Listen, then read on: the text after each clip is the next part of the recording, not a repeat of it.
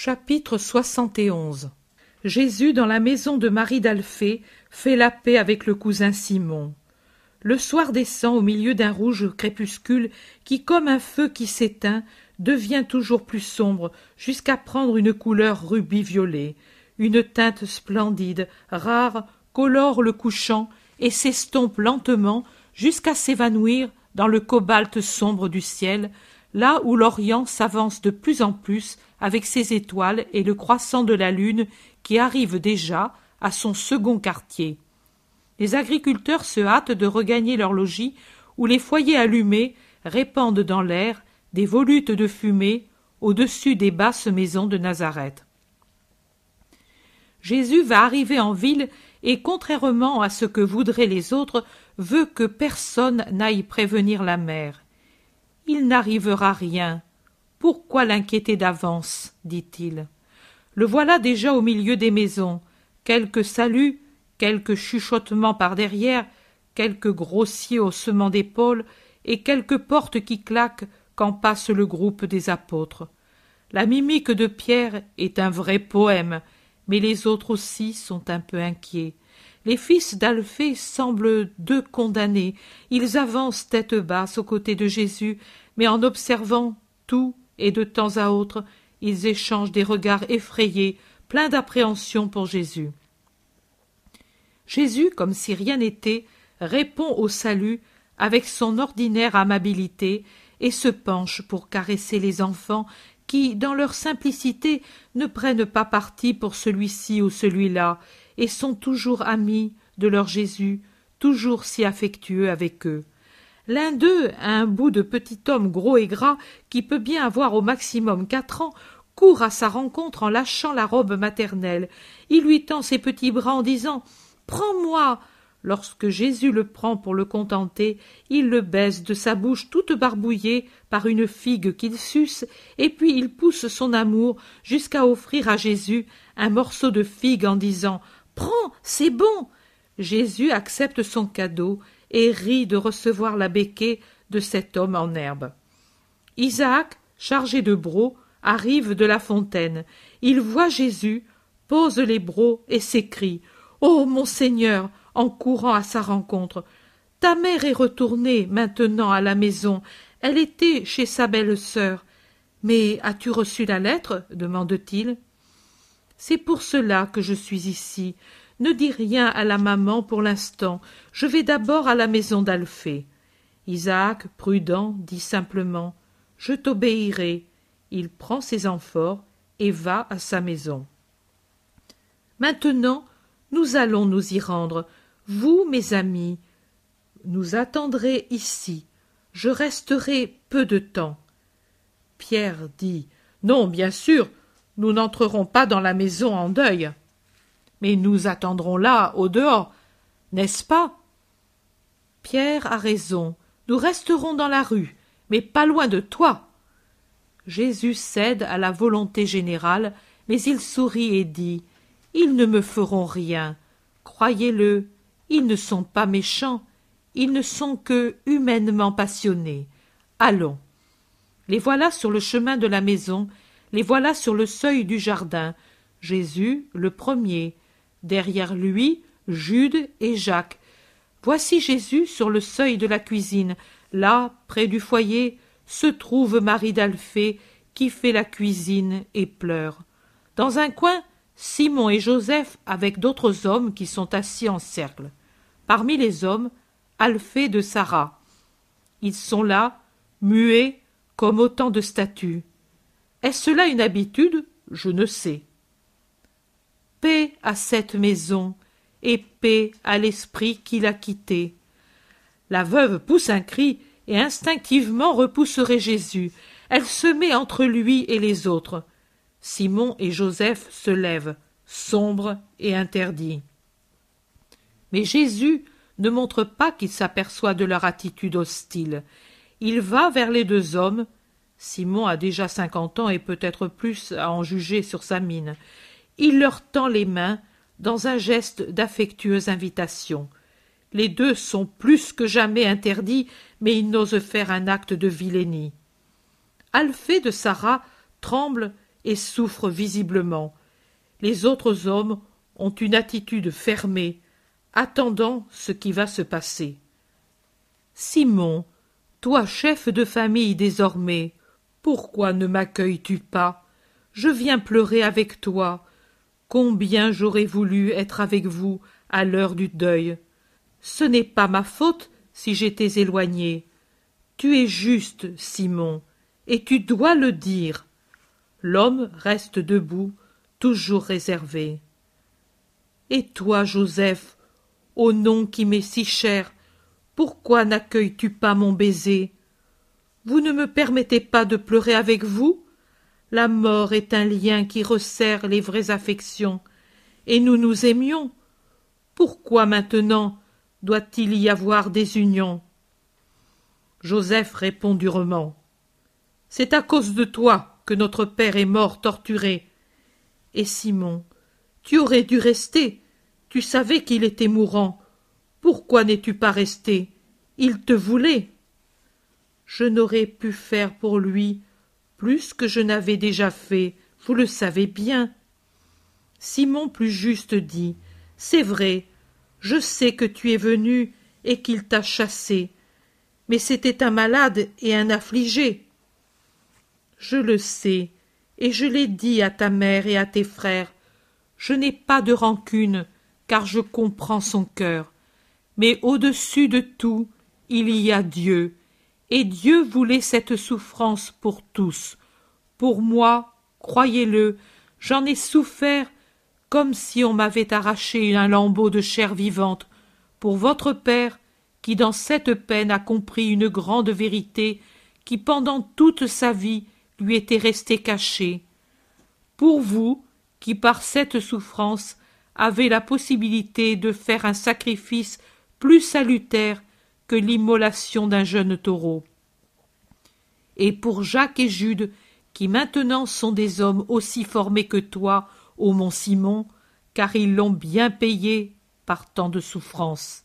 Elle les a moulus comme la pierre meulière, elle les a rendus adultes, et ils sont arrivés à l'âge parfait aux yeux de Dieu.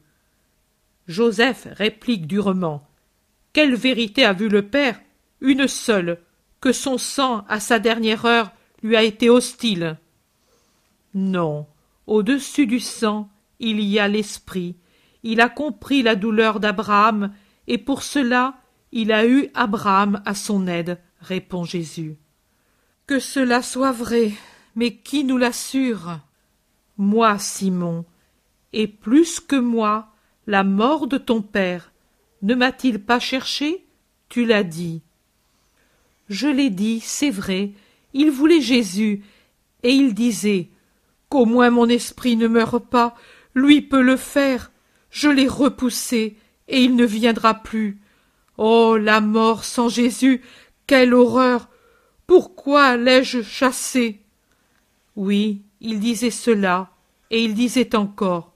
Lui m'a demandé tant de fois. Dois je m'en aller? Et je l'ai renvoyé. Maintenant il ne vient plus. Il te voulait. Il te voulait. Ta mère t'envoya quelqu'un pour te chercher mais ils ne te trouvèrent pas à Capharnaüm, et lui pleura tant. En rassemblant ses dernières forces, il prit la main de ta mère et la voulut près de lui. Il ne parlait que difficilement, mais il disait La mère, c'est un peu le fils. Je tiens la main de la mère pour avoir quelque chose de lui, car j'ai peur de la mort. Mon pauvre père. Il y a ensuite une scène orientale de cris et de gestes de douleur à laquelle tous prennent part, même Jacques et Jude qui ont osé entrer. Le plus paisible est Jésus, qui pleure seulement. Simon demande Tu pleures? Tu l'aimais alors? Oh, Simon, tu le demandes. Mais si je l'avais pu, crois-tu que j'aurais permis sa douleur? Mais moi, je suis avec le Père, mais pas au-dessus du Père. Joseph dit avec âpreté Tu guéris les mourants, mais lui, tu ne l'as pas guéri. Il ne croyait pas en moi. C'est vrai, Joseph, observe son frère Simon. Il ne croyait pas et ne déposait pas sa rancune. Je ne peux rien là où se trouvent l'incrédulité et la haine. C'est pour cela que je vous dis, ne haïssez plus vos frères. Les voici, que votre rancœur n'alourdisse pas leur déchirement. Votre mère est plus déchirée par cette haine toujours vivante par la mort qui d'elle-même prend fin. Chez votre père, elle s'est éteinte dans la paix, car le désir qu'il eut de moi lui obtint le pardon de Dieu. Je ne vous parle pas de moi, et je ne vous demande rien pour moi.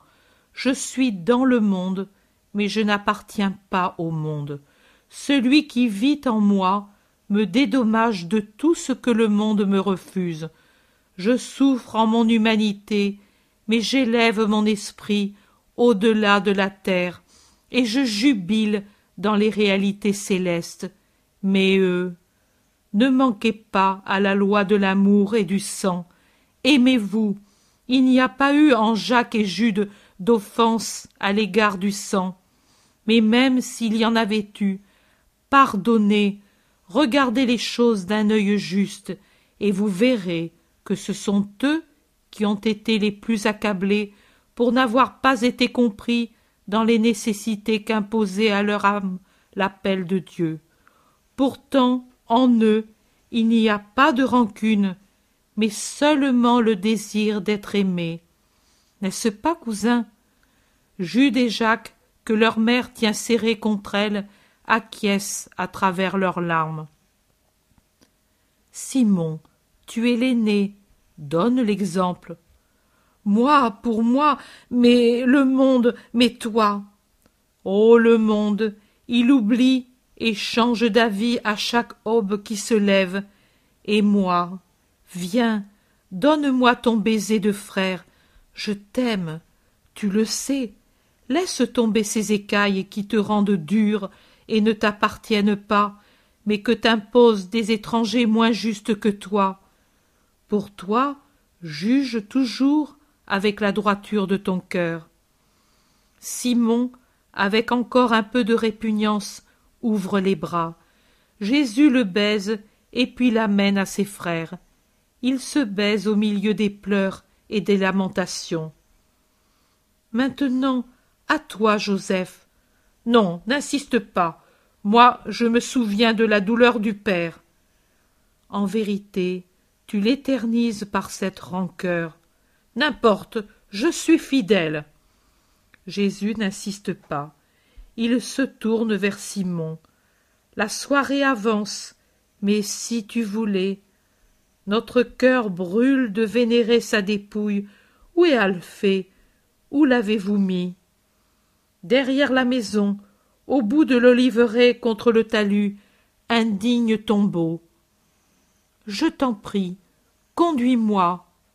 Marie, prends courage, ton époux jubile car il voit ses fils sur ton sein. Restez. Moi, je vais avec Simon. Soyez en paix. Soyez en paix. Joseph, à toi je dis ce que je disais à ton père. Je n'ai pas de rancœur. Je t'aime. Quand tu me voudras, appelle-moi. Je viendrai pleurer avec toi. Adieu et Jésus sort avec Simon.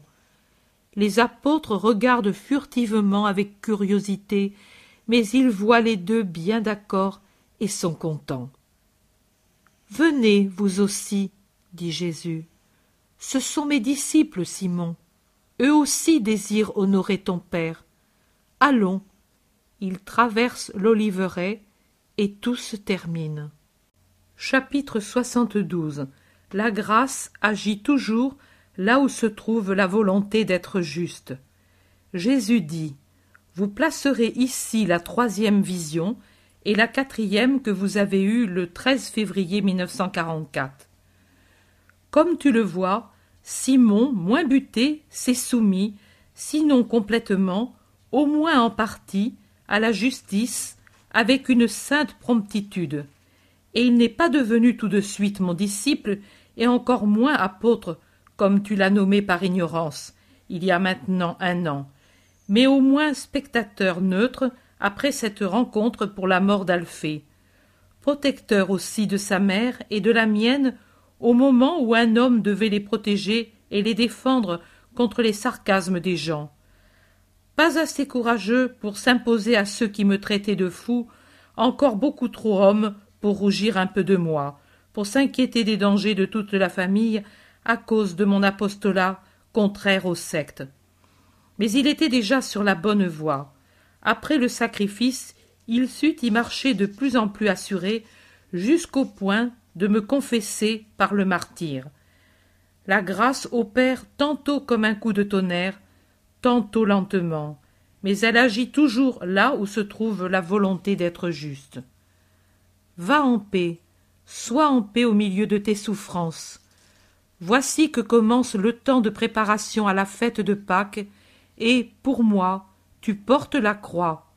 Je te bénis, Marie de la croix de Jésus. Plus tard il dit. Pas du tout. Avec une charité sans bornes et une prudence avisée, tu dois accueillir tout le monde. Se renfermer serait exciter la curiosité. Repousser serait contraire à la charité.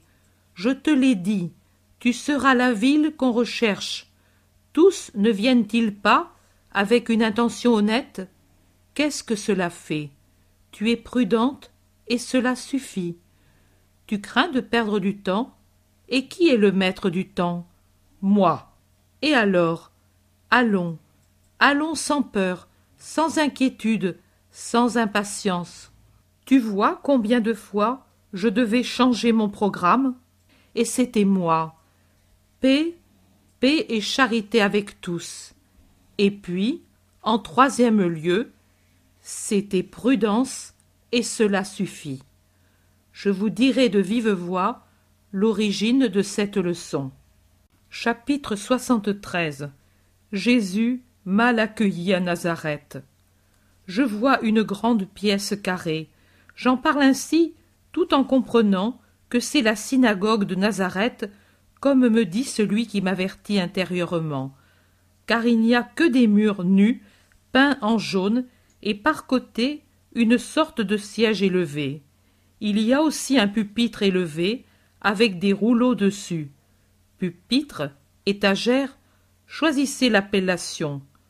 En somme, c'est une sorte de table inclinée, montée sur un pied, et sur laquelle sont rangés des rouleaux. Il y a des gens qui prient, pas comme nous, mais tous tournés vers un côté, sans joindre les mains, mais à peu près comme un prêtre à l'autel il y a des lampes disposées au-dessus du siège et du pupitre. Je ne vois pas le but de cette vision qui demeure ainsi un certain temps sans changer, mais Jésus me dit d'écrire, et je le fais. Je me trouve de nouveau dans la synagogue de Nazareth. Maintenant le rabbin lit. J'entends sa voix monotone et nasillarde, mais je ne comprends pas les paroles qu'il prononce dans une langue qui m'est inconnue. Dans la foule se trouve aussi Jésus, avec ses cousins apôtres et d'autres qui sont certainement eux aussi des parents, mais que je ne connais pas. Après la lecture, le rabbin tourne son regard sur la foule comme en une muette invitation. Jésus s'avance et demande de tenir la réunion aujourd'hui. J'entends de sa belle voix lire le passage d'Isaïe cité par l'Évangile l'Esprit du Seigneur est sur moi. Et j'entends le commentaire qu'il en fait en se donnant pour le porteur de la bonne nouvelle, de la loi d'amour qui remplace l'ancienne rigueur par la miséricorde, pour qu'obtiennent le salut tous ceux dont la faute d'Adam rend l'esprit malade et par contre-coup la chair, car le péché engendre le vice et le vice la maladie même physique, et pour que tous ceux que retient prisonnier l'esprit du mal obtiennent leur libération. Je suis venu pour rompre ces chaînes et rouvrir le chemin du ciel, pour donner la lumière aux âmes aveuglées et l'ouïe aux âmes sourdes. Il est venu le temps de la grâce du Seigneur. Elle est parmi vous. c'est elle qui vous parle. Les patriarches ont désiré voir ce jour, dont la voix du Très-Haut a proclamé l'existence, et dont les prophètes ont prédit le temps. Et déjà, portés à leur connaissance par une action surnaturelle, ils savent que l'aube de ce jour s'est levée et que leur entrée au paradis est proche désormais. Ils en exultent dans leurs esprits, les saints, auxquels il ne manque que ma bénédiction pour être citoyens du ciel. Vous le voyez, venez à la lumière qui s'est levée, dépouillez-vous de vos passions, afin d'avoir l'agilité qu'il faut pour suivre le Christ. Ayez la bonne volonté de croire, de devenir meilleur, de vouloir le salut, et le salut vous sera donné. Il est en mes mains, mais je ne le donne qu'à ceux qui ont la bonne volonté de le posséder, car ce serait une offense à la grâce que de le donner à qui veut continuer à servir Maman. Un murmure s'élève dans la synagogue. Jésus tourne son regard vers l'assistance. Il lit sur les visages et dans les cœurs et continue. Je comprends votre pensée. Parce que je suis de Nazareth, vous voudriez une faveur privilégiée. Mais cela, c'est par égoïsme de votre part et non par la puissance de votre foi. Aussi, je vous dis qu'en vérité, aucun prophète n'est bien reçu dans sa patrie. D'autres pays m'ont accueilli et m'accueilleront avec une plus grande foi, même des pays dont le nom est pour vous un scandale. Là, je trouverai une moisson de disciples, tandis que sur cette terre je ne puis rien faire, parce qu'elle m'est fermée et hostile. Mais je vous rappelle Élie et Élisée. Le premier trouva la foi chez une femme phénicienne, et le second chez un Syrien. Et en faveur de celle-là et de celui-ci, ils purent opérer le miracle. Les gens qui mouraient de faim en Israël n'eurent pas de pain, et les lépreux pas de purification, parce qu'il n'y avait pas dans leur cœur la bonne volonté, perle fine que le prophète avait découverte ailleurs.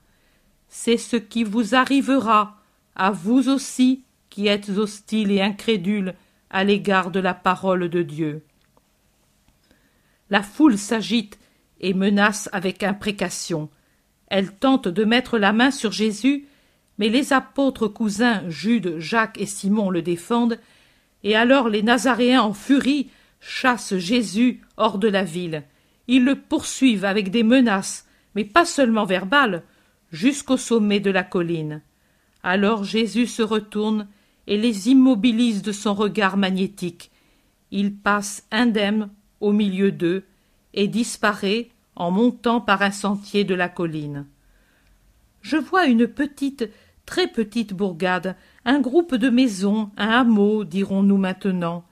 Il est plus élevé que Nazareth, que l'on aperçoit en contrebas à quelques kilomètres. Une petite bourgade très misérable. Jésus parle avec Marie, assis sur un muret, près d'une cabane. Peut-être est-ce une maison amie, ou du moins hospitalière, suivant les lois de l'hospitalité orientale. Jésus s'y est réfugié après avoir été chassé de Nazareth pour attendre les apôtres qui sûrement étaient éparpillés dans le voisinage alors que Jésus était près de la mer. Avec lui, il n'y a que les trois apôtres cousins qui, en ce moment, sont rassemblés dans la cuisine et parlent avec une femme âgée que Thaddée appelle mère. Pour cette raison, je comprends qu'il s'agit de Marie de Cléophas. C'est une femme, oui, plutôt âgée, et je la reconnais pour celle qui était avec Marie très sainte aux noces de Cana. Certainement, elle et les fils se sont retirés là pour laisser à Jésus et à sa mère toute liberté à leur conversation. Marie est affligée. Elle a été informée de l'incident de la synagogue et elle en est meurtrie. Jésus la console. Marie supplie son fils de rester loin de Nazareth, où tous sont mal disposés à son égard, même les autres parents qui le regardent comme un fou qui cherche à susciter des brouilles et des disputes. Mais Jésus fait un geste en souriant. Il semble dire ici ou autre part, cela se vaut, laisse tomber. Mais Marie insiste. Alors il répond. Maman, si le Fils de l'homme devait aller uniquement là où on l'aime, il devrait s'éloigner de cette terre et retourner au ciel. J'ai partout des ennemis, car on hait la vérité, et moi je suis la vérité. Mais je ne suis pas venu pour trouver un amour facile.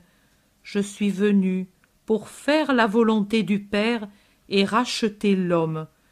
L'amour, tu l'es, maman. Tu es mon amour qui compense pour moi tout le reste. Toi et ce petit troupeau qui chaque jour s'accroît de quelques brebis que j'arrache au loup des passions et que j'amène au bercail de Dieu.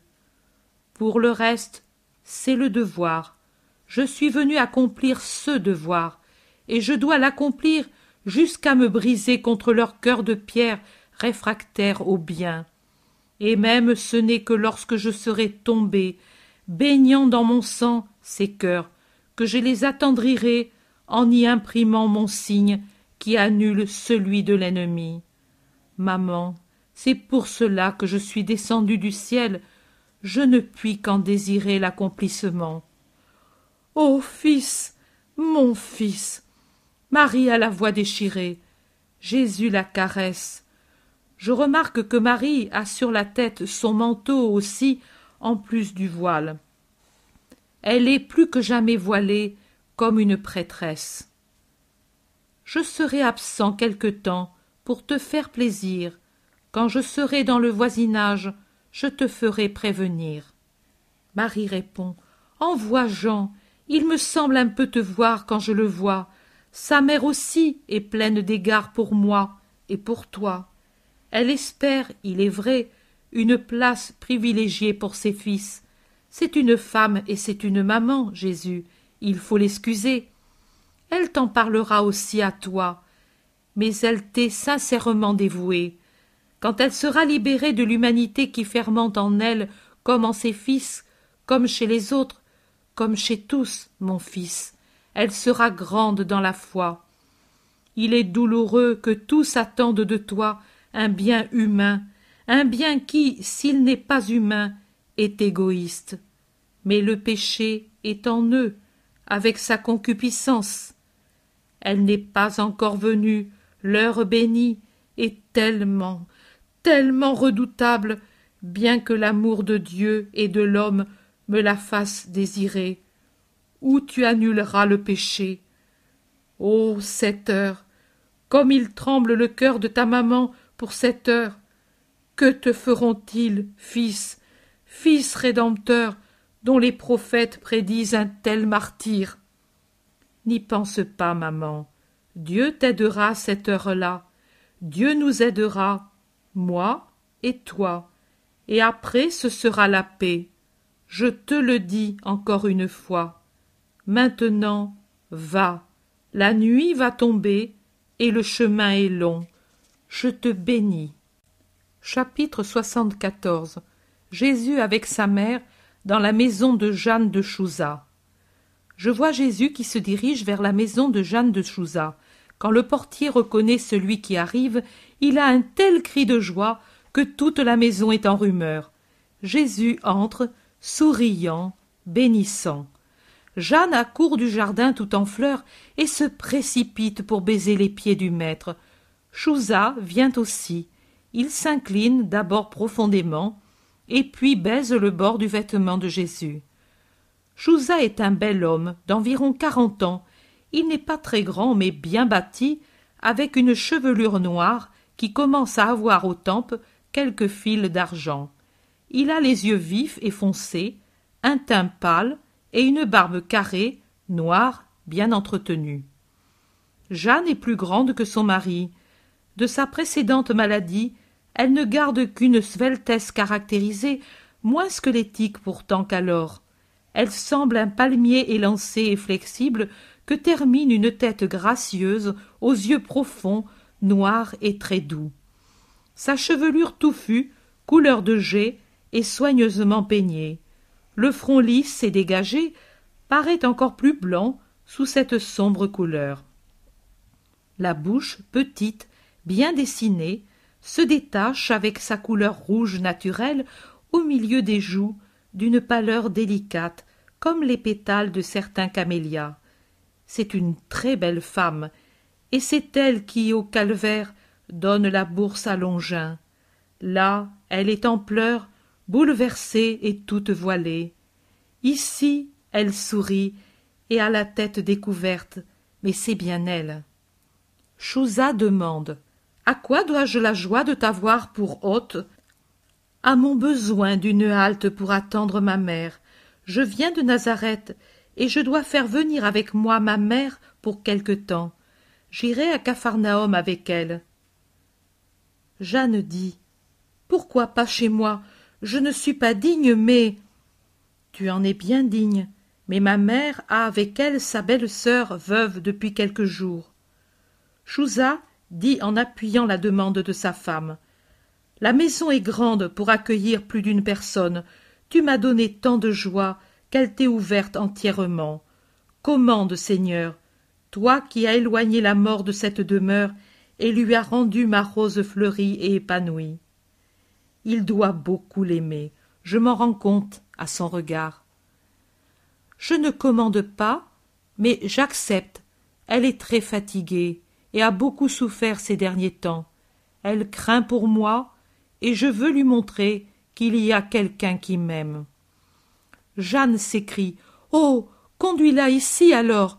Je l'aimerai comme sa fille et sa servante jésus accepte chouza sort tout de suite pour donner des ordres en conséquence la vision se dédouble jésus reste dans le splendide jardin de chouza occupé à parler avec lui et sa femme pendant ce temps je suis et vois l'arrivée du char pratique et rapide avec lequel jonatas est allé prendre Marie à Nazareth. Naturellement, pour ce fait, la cité entre en émoi. Quand Marie et sa belle-sœur, respectées comme deux reines par Jonatas, montent sur le char après avoir confié les clés de la maison à Alphée de Sarah, l'émoi augmente. Le char s'éloigne, pendant qu'Alphée se venge de la vilainie commise contre Jésus à la synagogue en disant Les Samaritains sont meilleurs que nous, Voyez-vous comment un serviteur d'Hérode respecte la mère de Jésus? Et nous, j'ai honte d'être nazaréen. Il se produit une vraie rixe entre les deux partis. Il y en a qui abandonnent le parti hostile pour aller vers Alphée et lui poser mille questions. Mais certainement, répond Alphée. Hôte de la maison du procurateur, vous avez entendu ce qu'a dit son intendant? Mon maître te supplie d'honorer sa maison. Honorer, vous comprenez? Et c'est le riche et puissant Chouza, et sa femme est une princesse royale. Honorer, chez nous. Vous plutôt lui avez lancé des pierres. Quelle honte Les Nazaréens ne répliquent pas, et Alphée parle avec plus de force. Bien sûr, quand on l'a, lui, on a tout, et on peut se passer d'appui humain, mais vous, paraît-il inutile d'avoir Chouza pour ami? Vous paraît-il avantageux qu'il nous méprise? C'est le procurateur du tétrarque, le savez-vous? Ça vous paraît peu de chose. Agissez, agissez comme des Samaritains avec le Christ. Vous vous attirerez la haine des grands. Et alors, oh alors, je veux vous voir, sans aide du côté du ciel, ni du côté de la terre, imbécile, méchant, incrédule, la grêle des injures et des reproches continue pendant que les Nazaréens s'en vont penauds comme des chiens déçus. Alphée reste seul, comme un archange vengeur, à l'entrée de la maison de Marie. La soirée est avancée lorsque, par la route splendide qui longe le lac, arrive au trot des robustes chevaux le char de Jonatas. Les serviteurs de Chouza, qui sont déjà en sentinelle à la porte, avertissent et accourent avec des lampes qui augmentent la lumière du clair de lune. Jeanne et Chouza accourent. Jésus aussi apparaît souriant, et derrière eux le groupe apostolique. Quand Marie descend, Jeanne se prosterne jusqu'à terre et salue. Louange à la fleur de la souche royale, louange et bénédiction à la mère du Verbe sauveur. Chouza fait une inclination plus profonde que celle qu'il a jamais pu faire à la cour devant Hérode, et il dit Béni soit cette heure qui te conduit vers moi. Béni sois-tu, mère de Jésus. Marie répond douce et humble. Bénis notre Sauveur, et bénis les bons, qui aiment mon Fils. Ils entrent tous dans la maison, accueillis avec les plus grandes marques de respect. Jeanne tient Marie par la main et lui sourit en disant Tu me permettras de te servir, n'est-ce pas Pas moi, lui, sert et aime-le toujours, lui, et tu m'auras déjà tout donné. Le monde ne l'aime pas, c'est ma souffrance. Je sais. Pourquoi cette indifférence d'une partie du monde pendant que d'autres donneraient pour lui leur vie Parce qu'il est le signe de contradiction pour beaucoup, parce que lui est le feu qui purifie le métal. L'or se purifie, les scories tombent au fond et on les jette. Cela me fut dit alors qu'il était encore tout petit. Et jour après jour, la prophétie se réalise. Ne pleure pas, Marie, nous l'aimerons et le défendrons, dit Jeanne pour la réconforter. Mais Marie continue à verser des larmes silencieuses que Jeanne est seule à voir dans le coin demi-obscur où elles sont assises tout prend fin. Chapitre 75 Jésus à la vendange dans la maison d'Anne, miracle de l'enfant paralytique. Toutes les campagnes de Galilée sont occupées au gai travail de la vendange. Les hommes, grimpés sur de hautes échelles, font la cueillette sur les tonnelles et les pieds de vigne. Les femmes, le panier sur la tête, apportent les grappes rouges et dorées aux fouleurs qui les attendent. Chants, rires, plaisanteries circulent de coteau à coteau, de jardin à jardin. En même temps se répand l'odeur du mou, et les abeilles en grand nombre bourdonnent dans une sorte d'ivresse, volant rapides et en dansant sur les sarments encore riches de petites grappes jusqu'au panier et aux cuves où les grains disparaissent méconnaissables dans la trouble bouillie du mou. Les enfants barbouillés de suc comme autant de faunes poussent des cris d'hirondelles en courant sur l'herbe, dans les cours, sur les chemins. Jésus s'est dirigé vers un pays à peu de distance du lac, un pays de plaine, cependant, qui forme une sorte de dépression entre deux chaînes montagneuses qui s'orientent vers le nord. La plaine est bien irriguée, parce qu'un fleuve, je pense que c'est le Jourdain, la traverse. Jésus passe par la route principale, et beaucoup le saluent au cri de Rabbi, Rabbi, Jésus passe et bénit. Avant d'arriver au pays, il y a une riche propriété, et à l'entrée, un couple âgé attend le maître. Entre, quand le travail va finir, tous se presseront pour t'écouter. Quelle joie tu apportes. Venant de toi, elle se répand comme la sève dans les sarments et devient un vin qui réjouit les cœurs.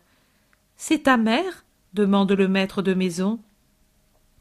C'est elle, je l'ai amenée parce que maintenant elle est dans la troupe de mes disciples, la dernière dans l'ordre de l'accueil, la première dans l'ordre de la fidélité.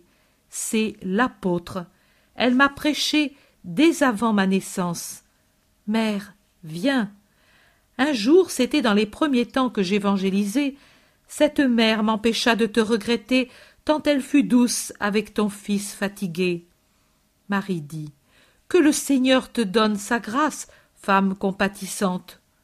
La femme. Je possède la grâce parce que je possède le Messie et toi.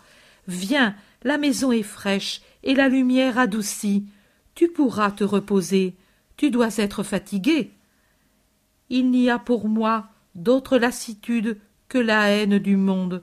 Mais le suivre et l'entendre, ça a été mon désir depuis ma plus lointaine enfance la femme.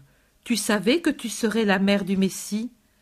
Oh non, mais j'espérais vivre assez pour pouvoir l'entendre et le servir, la dernière des évangélisées, mais fidèle, oh fidèle. Tu l'entends et tu le sers, et pour cette joie tu as été la première. Je suis mère moi aussi, et j'ai des fils qui sont sages. quand je les entends parler, mon cœur bat de fierté. Et toi, qu'éprouves-tu quand tu l'entends? Marie répond. Une suave extase. Je me perds dans mon néant, et la bonté, qui n'est autre que lui-même, me soulève également avec lui. Je vois alors, dans un simple regard, la vérité éternelle, et elle se fait la chair et le sang de mon esprit. Béni soit ton cœur, il est pur, et pour cette raison il comprend le Verbe. Nous, nous sommes plus durs, parce que remplis de fautes. C'est pour cela que je voudrais donner à tout le monde mon cœur, car l'amour leur serait lumière pour comprendre, parce que, crois-le, c'est l'amour qui rend facile toute entreprise, et moi, je suis la mère, et en moi l'amour coule de source. Les deux femmes parlent encore entre elles, la vieille près de la mère de monseigneur, si jeune, toujours si jeune. Pendant ce temps, Jésus parle avec le maître près des cuves où des groupes et des groupes de vendangeurs déversent des grappes et encore des grappes. Les apôtres, assis à l'ombre d'une tonnelle de jasmin, mangent de bon appétit des raisins et du pain. La journée arrive au crépuscule et le travail cesse lentement. Les paysans sont maintenant tous dans la grande cour rustique où se répand l'odeur des raisins écrasés. D'autres paysans viennent aussi des maisons voisines. Jésus monte sur un escalier qui conduit à une aile arcade sous laquelle sont abrités des sacs de produits et des instruments agricoles. Comme il sourit, Jésus, en montant ces quelques marches. J'aperçois son sourire à travers ses cheveux soyeux que fait onduler la brise du soir. Et je voudrais savoir le pourquoi de ce sourire si lumineux. La joie de ce sourire comme le vin dont parlait le maître de la maison, entre dans mon cœur, très triste aujourd'hui, et le soulage. Ce n'est pas la première chose qui me soulage aujourd'hui. Ce matin, et déjà vous m'aviez vu pleurer pour une souffrance spirituelle toujours plus vive au moment de la communion, il m'était apparu comme toujours quand vous dites Voici l'agneau de Dieu, mais il ne s'était pas borné à vous regarder avec amour, père, et à me sourire. Il avait quitté sa place à gauche du lit et était passé à droite de son pas allongé, ondoyé légèrement en avant, et il était venu à ma droite, me donnant de ses mains allongées des caresses sensibles et en me disant Ne pleure pas. Mais maintenant son sourire m'inonde de paix. Il se retourne, il s'assied sur la dernière marche, au haut de l'escalier qui devient une tribune pour les plus favorisés des auditeurs, c'est-à-dire les maîtres et maîtresses de la maison, les apôtres et Marie. Celle-ci, toujours humble, n'avait pas cherché à monter à cette place d'honneur, mais y avait été amenée par la maîtresse. Elle est assise exactement sur la marche au-dessous de Jésus, de sorte que sa tête blonde est au niveau des genoux du Fils, et, assise de côté, elle peut regarder sa figure de son regard de colombe énamourée. Le doux profil de Marie se détache, clair comme sur un marbre, sur le mur sombre du rustique bâtiment. Plus bas se trouvent les apôtres et les propriétaires. Dans la cour, tous les paysans, les uns debout, d'autres assis par terre, d'autres grimpés sur les cuves et les figuiers qui sont aux quatre coins de la cour.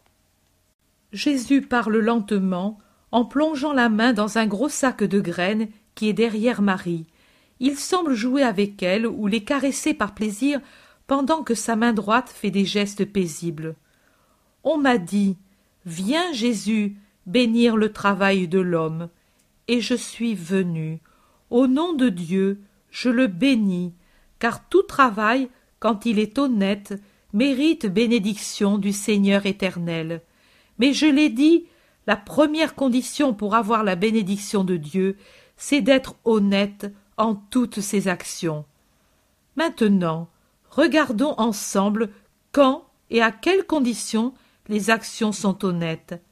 Elles le sont quand on les accomplit en ayant présent à l'esprit le Dieu éternel.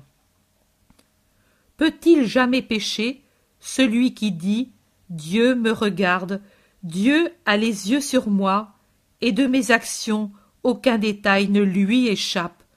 Non, il ne le peut, car la pensée de Dieu est une pensée salutaire, et plus que toute menace humaine, elle éloigne l'homme du péché.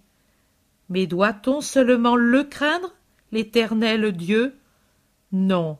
Écoutez, il vous a été dit Crains le Seigneur ton Dieu. Et les patriarches ont tremblé, et ont tremblé les prophètes, quand le visage de Dieu ou un ange du Seigneur est apparu à leurs esprits de justes. Et en réalité, au temps de la colère divine, l'apparition du surnaturel devait faire trembler le cœur. Qui, même s'il est pur comme un petit enfant, ne tremble pas devant le puissant, devant l'éclat éternel duquel se tiennent en adoration les anges empressés à redire l'Alléluia paradisiaque?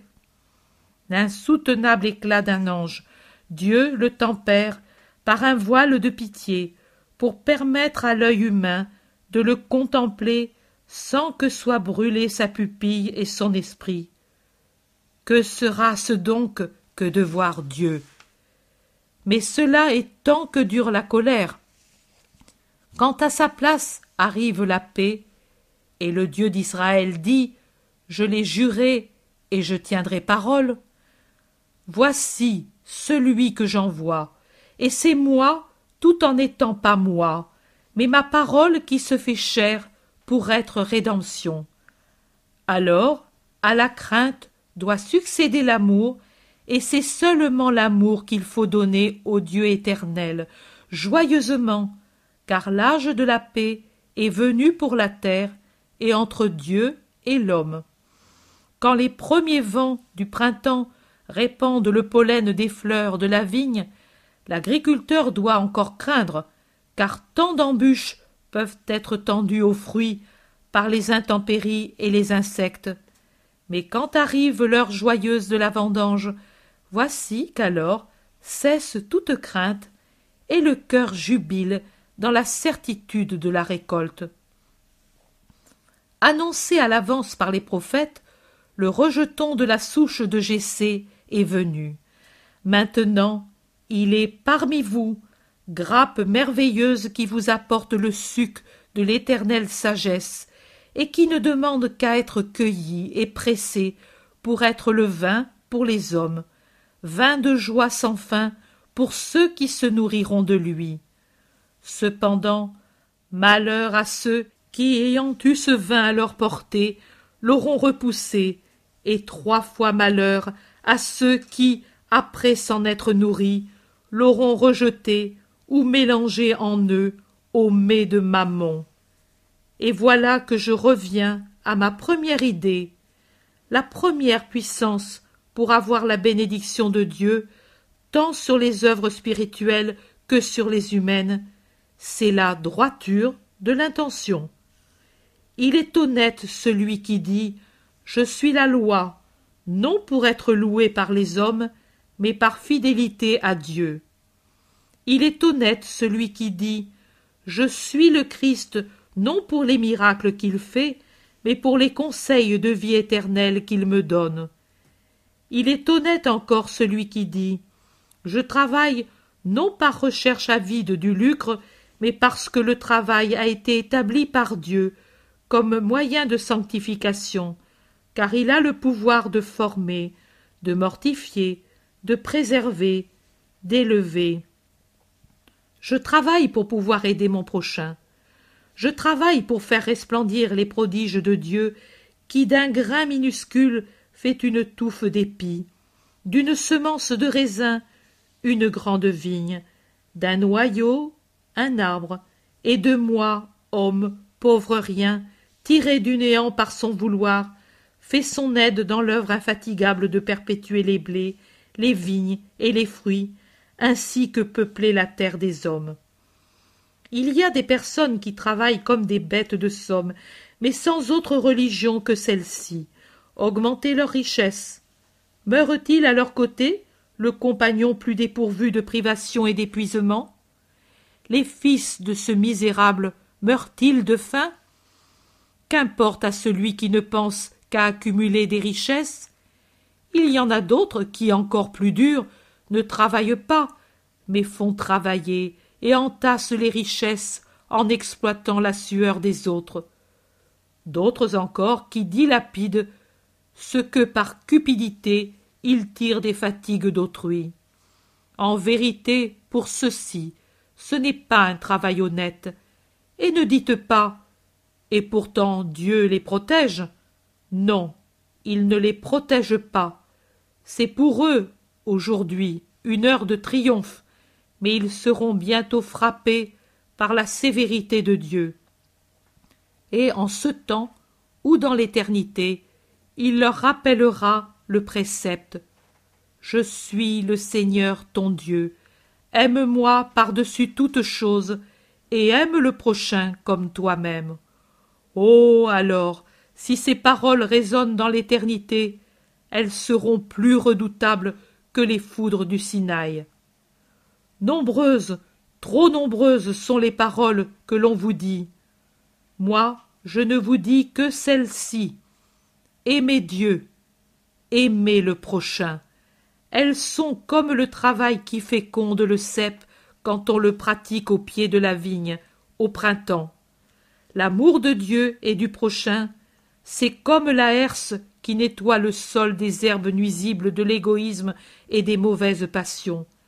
C'est comme la pioche qui creuse un cercle autour du pied de vigne pour l'isoler des herbes parasites et le nourrir avec les eaux fraîches de l'arrosage. C'est comme la serpette qui supprime les pousses superflues pour condenser la sève et la diriger là où doit se former le fruit. C'est le lacet qui serre la plante contre le tuteur solide qui la soutient. Et enfin, c'est le soleil qui fait mûrir les fruits de la bonne volonté et en fait des fruits de vie éternelle. Maintenant, vous êtes joyeux, parce que l'année a été bonne, les moissons riches, et la vendange abondante. Mais en vérité, je vous dis que cette joie que vous éprouvez est moins qu'un grain de sable en comparaison de la joie sans mesure que vous aurez quand le Père éternel vous dira Venez, mes sarments féconds, greffés sur la vraie vigne. Vous vous êtes prêtés à toutes les opérations, même quand elles étaient pénibles, pour donner beaucoup de fruits. Et maintenant, venez à moi, riches des doux sucs de l'amour envers moi et le prochain. Épanouissez-vous dans mes jardins pour l'éternité entière. Tournez-vous vers cette joie éternelle. Attachez-vous fidèlement à la poursuite de ce bien. Avec reconnaissance, Bénissez l'Éternel qui vous aide à l'atteindre. Bénissez-le pour la grâce de sa parole. Bénissez-le pour la grâce d'une bonne récolte. Aimez le Seigneur en reconnaissant ses bienfaits et soyez sans crainte. Dieu donne le sang pour un à qui l'aime. Jésus aurait fini, mais tous se mettent à crier Béni, béni, ta bénédiction sur nous. Jésus se lève, ouvre les bras et dit d'une voix de tonnerre Que le Seigneur vous bénisse et vous garde, qu'il vous montre sa face et ait pitié de vous, que le Seigneur abaisse sur vous son visage et vous donne sa paix, que le nom du Seigneur soit dans vos cœurs, sur vos maisons et sur vos champs. La foule la petite foule qui s'était rassemblée pousse un cri de joie et acclame le Messie. Mais après, elle se tait et s'ouvre pour laisser passer une mère qui a sur les bras un garçon d'environ dix ans, paralytique. Au bas de l'escalier, elle le présente comme pour l'offrir à Jésus. Le maître de maison explique. C'est une de mes servantes. Son garçon est tombé l'an dernier du haut de la terrasse et s'est abîmé les reins. Toute sa vie, il lui faudra rester couché sur le dos. La maîtresse ajoute Elle a espéré en toi tous ces derniers mois. dis-lui qu'elle vienne à moi. Mais la pauvre femme est tellement émue qu'il semble que c'est elle qui est paralysée. Elle tremble de tous ses membres et s'empêtre dans son long vêtement en montant les hautes marches avec son fils sur les bras. Marie s'est levée compatissante et descend à sa rencontre. Viens, ne crains pas, mon fils t'aime. Donne-moi ta créature, tu monteras plus facilement. Viens, ma fille, je suis mère moi aussi. Et elle lui prend l'enfant, auquel elle sourit doucement, en montant avec la charge pitoyable qu'elle porte sur ses bras. Marie est maintenant devant Jésus. Elle s'agenouille et dit Fils, pour cette mère. Rien d'autre. Jésus ne pose pas non plus son habituelle question Que veux-tu que je te fasse? Crois-tu que je puisse le faire? Non. Il sourit et dit Femme, viens ici. La femme va juste à côté de Marie.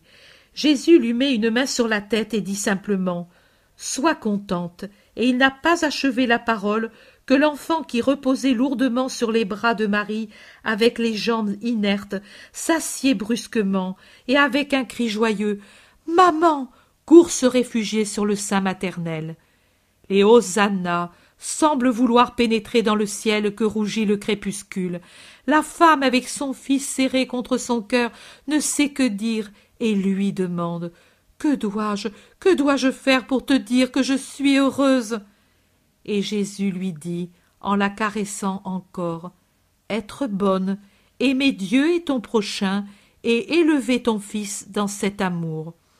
Mais la femme n'est pas encore contente, elle voudrait, elle voudrait, et finit par demander un baiser de toi et de ta mère à mon petit.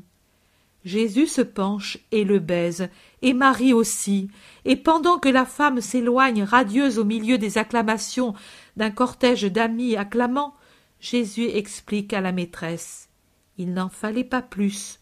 Lui était dans les bras de ma mère. Même sans qu'elle parle, je l'aurais guérie.